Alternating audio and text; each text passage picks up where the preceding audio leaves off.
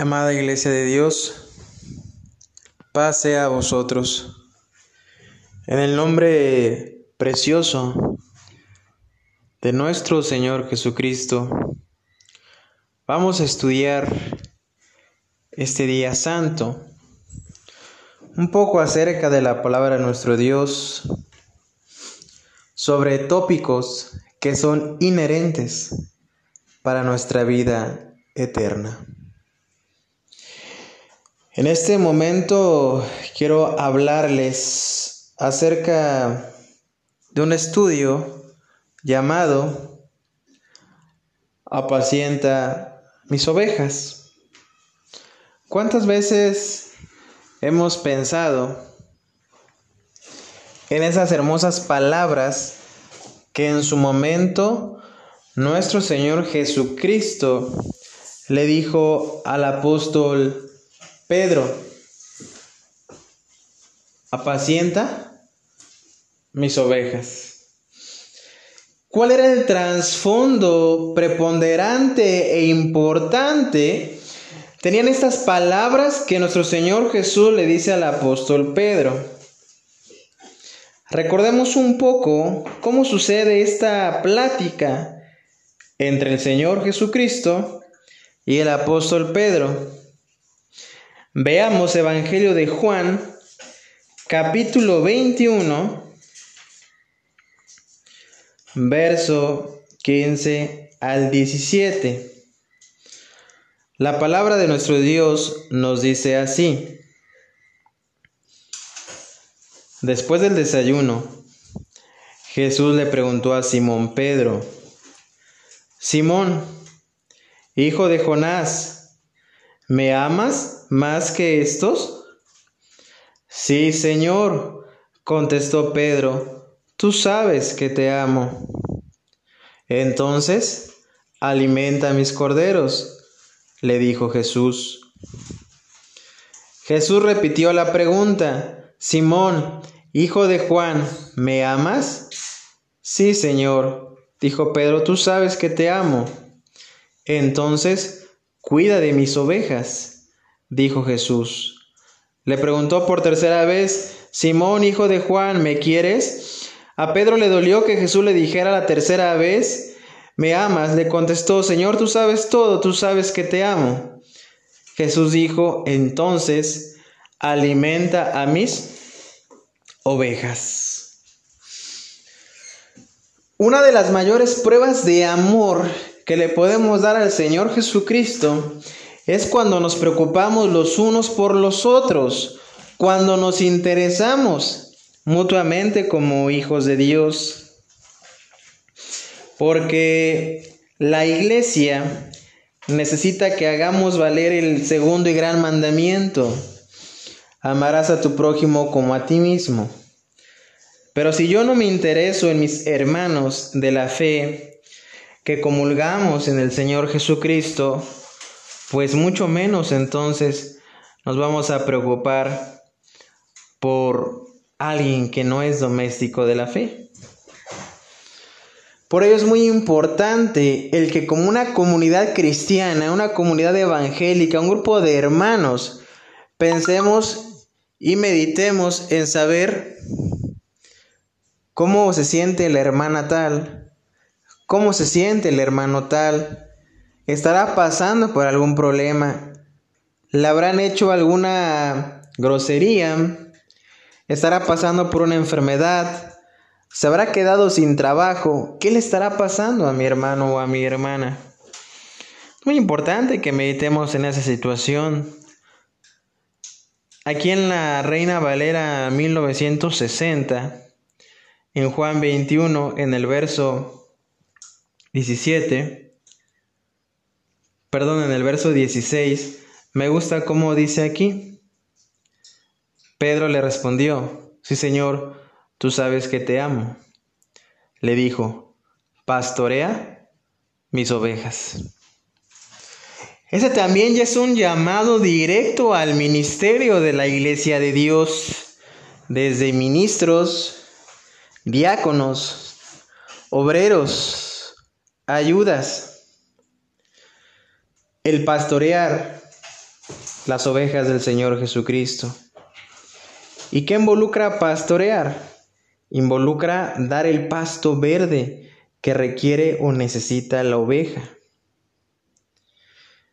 Requiere saber la situación en la que se encuentra nuestro hermano o nuestra hermana que ya tiene varios sábados que no ha venido. Se requiere saber el por qué. No solamente caer en un juicio, decir, ah, no ha venido porque es irresponsable, ya sabe su responsabilidad, Ah, no ha venido porque debe andar en el mundo trabajando. Es menester que nos interesemos. Recordemos que todo tiene un porqué, todo tiene una causa.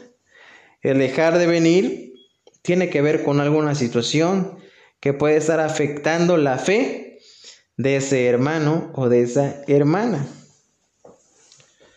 Es muy lamentable cuando a veces pensamos que ser hijos de Dios solamente involucra apoyar con consejos espirituales o solamente involucra orar por el hermano o por la hermana que se siente mal.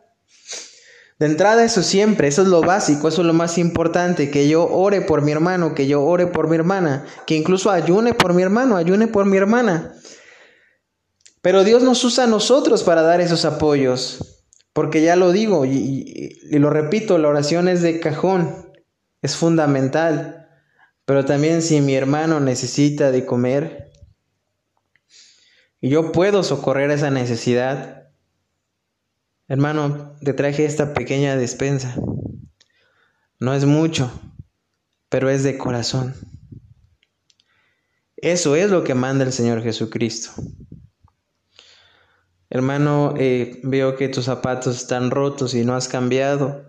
Este, mira, vamos a comprarte unos zapatos nuevos. Hermano, veo que ya es tiempo de invierno y hace mucho frío y yo siempre te veo con la misma chamarra y, quizás esa ya no te calienta bien. Este, mira, vamos por una chamarra o te regalo la mía, te obsequio esta. Y aunque el hermano nos diga que se ofenda o, que no nos está pidiendo el favor, pues no es nuestro deber preguntarle, sino darle. Claramente el Señor Jesucristo dijo, por cuanto me diste de comer, por cuanto me diste de beber, por cuanto estuve enfermo y me visitaste en la cárcel y me fuiste a ver. Y en aquella dirán, Señor, pero ¿cuándo te vimos enfermo? ¿Cuándo te vimos en prisión? El maestro responde, por cuanto se lo hiciste a uno de estos pequeñitos, a mí me lo hiciste. Ese es el, el valor de pastorear las ovejas, de amar las ovejas del Señor, porque no son cualquier tipo de ovejas. Estamos cuidando y pastoreando, ministrando y velando por ovejas que no son del pastor, que no son del diácono, que no son del ministro, sino que son del Señor Jesucristo porque Él murió por esa oveja.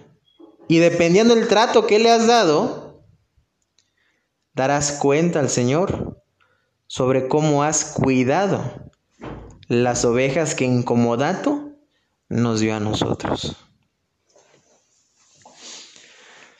Por eso dice la escritura allí en Proverbios capítulo 27, verso 23 de la siguiente manera.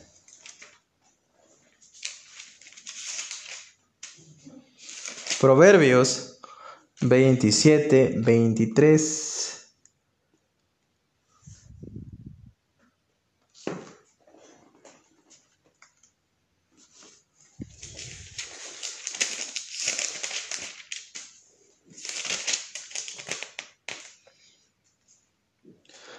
Sé diligente en conocer el estado de tus ovejas y mira con cuidado por tus rebaños. Es el consejo del sabio Salomón. Sé diligente en conocer el estado de tus ovejas. Por eso decía, debo saber si está pasando por un problema.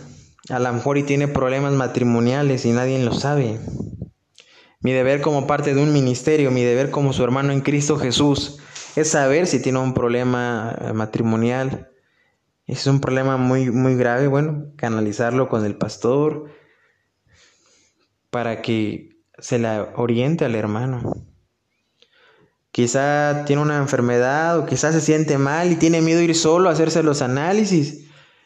Y, por miedo no va al médico, no va al hospital. Bueno, mi hermano, yo te acompaño, vamos, vamos a orar, vamos a ayunar y, y veremos cómo Dios proveerá para tu enfermedad. Es saber si, si tienes alguna aflicción, es saber si tienes alguna necesidad, es saber si tienes trabajo. Pero a veces estamos tan preocupados pensando en nuestros propios problemas que no queremos ni pensamos en preocuparnos por los problemas de los demás. Cuando el Señor Jesucristo fue muy claro cuando dijo, sobrellevad las cargas los unos de los otros. Pero a veces solamente queremos llevar las nuestras y nos preocupamos por nosotros, por mi yo de salud, mi yo de calzado, de vestido, por mi familia. Y descuidamos que en Cristo Jesús somos una gran familia y que la exhortación es conoce el estado de tus ovejas. Recordemos que como servidores de Dios no estamos para juzgar, sino para orientar y exhortar con todo amor. Porque el amor a Cristo consiste en apacentar sus corderos. Pero por apacentar los corderos del Señor, vamos a pasar por una serie de muchos, de muchos problemas. Hay que ver si estamos dispuestos. Segunda de Corintios, capítulo 11, verso 25. Tres veces me azotaron con varas, una vez fui apedreado, tres veces sufrí naufragios, una vez pasé toda una noche y el día siguiente a la deriva en el mar. He estado en muchos viajes muy largos, Enfrenté peligros de ríos y de ladrones. Enfrenté peligros de parte de mi propio pueblo, los judíos, y también los gentiles. Enfrenté peligros de ciudades, en desiertos y en mares. Y enfrenté peligros de hombres que afirman ser creyentes, pero no lo son. He trabajado con esfuerzo y por largas horas y soporté muchas noches sin dormir. He tenido hambre y sed, y a menudo me, me, he quedado sin nada que comer. He temblado de frío sin tener ropa suficiente para mantenerme abrigado. Además de todo eso, a diario llevo la carga de mi preocupación por todas las iglesias. Quiero que te imagines, hermano, de la iglesia de Dios, el panorama del apóstol Pablo. Dice que estaba en naufragios, azotado, apedreado, asaltado, enfermo, debilitado, y todavía tenía que sacar la casta y la fuerza necesaria para poder ministrar las necesidades de las iglesias. Y Pablo dice más adelante, ¿y quién me ministra a mí? Ustedes enfermos y yo no estoy enfermo. Hermanos, valoremos de verdad a, todos aquellos grandes hombres de fe, aquellos grandes hermanos, hermanas, ministerio, que aún teniendo muchos problemas, quizás hasta peores que los nuestros, con gran amor se acercan y nos preguntan cómo nos encontramos si necesitamos algo o si estamos pasando por alguna problemática. Porque nadie sabe en su fuego interno qué está pasando. Y analicemos todo lo que Pablo sufrió. Ya lo mencioné, apedreado, azotado, asaltado, naufragio en alta mar, pero nada de esos problemas detuvo al apóstol Pablo para ejercer correctamente su ministerio. Como le decía a Timoteo, preséntate como obrero que no tiene de qué avergonzarse, que traza bien la palabra de verdad. Eso es ser un verdadero ministro del Señor. Pero hoy día los predicadores en muchos lugares, y a veces se da en todo desde jóvenes hasta adultos y ancianos, hoy solo quieren ser ministros y predicadores de un púlpito. Hoy solo quieren ser maestros en el púlpito. Hoy solo quieren ser grandes enseñadores en la casa de oración. Pero si se invitara o se ordenara todo ese ministerio que nos fuéramos a la sierra a predicar, a dormir en una cabañita, a pasar peligro de, animales eh, venenosos en una noche, a recorrer largas horas para llegar de poblado a poblado, con el peligro de que alguien nos pueda asaltar, estoy seguro que de 100, quizás solamente vayan 20 o 10. Porque hoy se busca comodidad Hoy se busca vanagloria. Ay, hermano, qué hermoso predicaste. Gloria a Dios. Dios te bendiga. Dios te dé más. Cuando lo importante es darnos cuenta que, como dijo el Señor Jesucristo, la mies es mucha y obreros pocos. Si Pablo estuviera entre nosotros, me pregunto si el coronavirus lo habrá detenido él porque Pablo pasó, ya lo mencioné, y lo vuelvo a repetir, azotado, apedreado, asaltado, en naufragio en alta mar, sin hambre, sin dormir, con frío, enfermo, en desnudez, y nada lo detenía. Sabía que su orden fue id y predicad el evangelio a toda criatura. El Señor Jesucristo jamás le dijo, pero si hay peligros de malhechores, quédate en casa. Pero si hay peligros de pandemia, quédate en casa. Si hay peligros de esto, quédate en casa. No, la palabra de Dios no es circunstancial a los hechos o acontecimientos que sucedan en nuestro entorno. La palabra de Dios es clara. Id y predicad el Evangelio a toda criatura. Esa es la orden. Al Señor no le gustan las cosas a medias, las cosas tibias. O somos fríos o somos calientes. Pero no podemos no podemos nosotros este suspeditarnos al elemento circunstancial de las cosas que acontezcan en nuestro entorno porque entonces sencillamente estamos dándole más valor a lo que pasa en el mundo que al llamado al cual hemos sido todos enviados.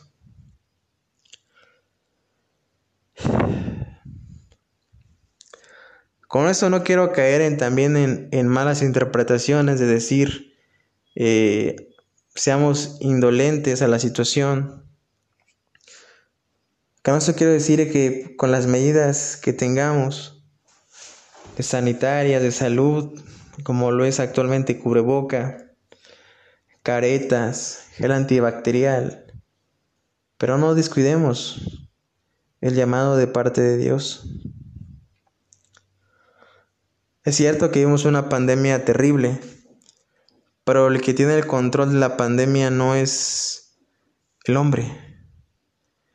El que tiene el control de la pandemia es nuestro Dios. Y Dios es más grande que cualquier adversidad. Dios es superior a cualquier enfermedad. Y no es que tentemos al Señor, pero hay que tener claro algo muy real. El virus no define nuestra vida, porque virus hay muchos. Lo que define nuestra vida es el tiempo que Dios ha demarcado que vamos a vivir. Dios es el dueño de nuestros días. Dios es el dueño de nuestro tiempo de vida, no un simple virus. No porque nos cuidamos más vamos a vivir más. Es decir, no porque salgamos con todas las medidas y, y no, o simplemente vayamos a los extremos y 100% en casa, significa que nuestros días se van a alargar más. ¿Por qué? Porque nuestra vida no depende de eso. Nuestra vida depende del tiempo que Dios ya nos fijó de vida, del tiempo que ya Dios nos decretó de vida. Que acatemos ciertas medidas y hay que acatarlas hasta cierto punto, porque es más importante la voz de Dios que la voz del hombre. Eso es real. Pablo padeció muchas cosas y no tuvo miedo. También nosotros no debemos tener miedo porque el Señor Jesucristo nos gobierna, nos capitanea. Quiero concluir este tema con una recomendación final y que esta recomendación final hagamos nuestra. Se encuentra ya en Timoteo, en 2 Timoteo, capítulo 4, versos 7 al 8. Veamos lo que nos indica la palabra del Señor.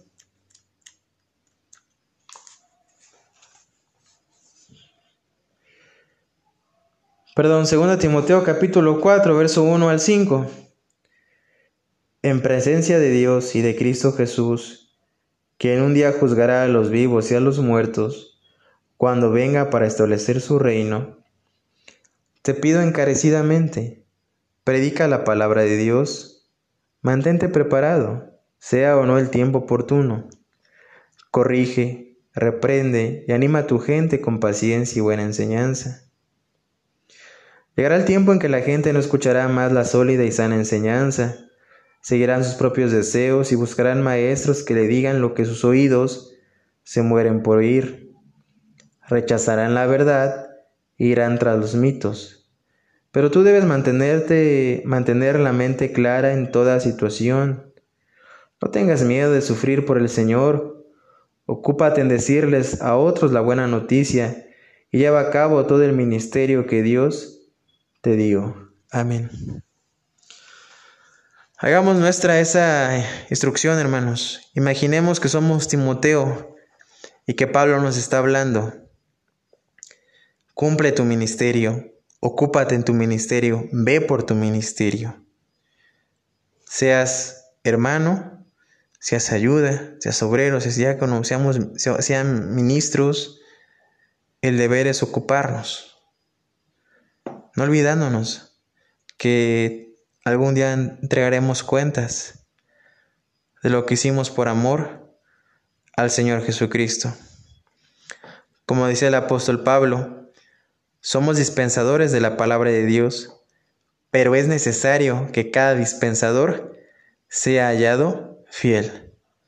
Que el Señor les bendiga y paz sea a vosotros.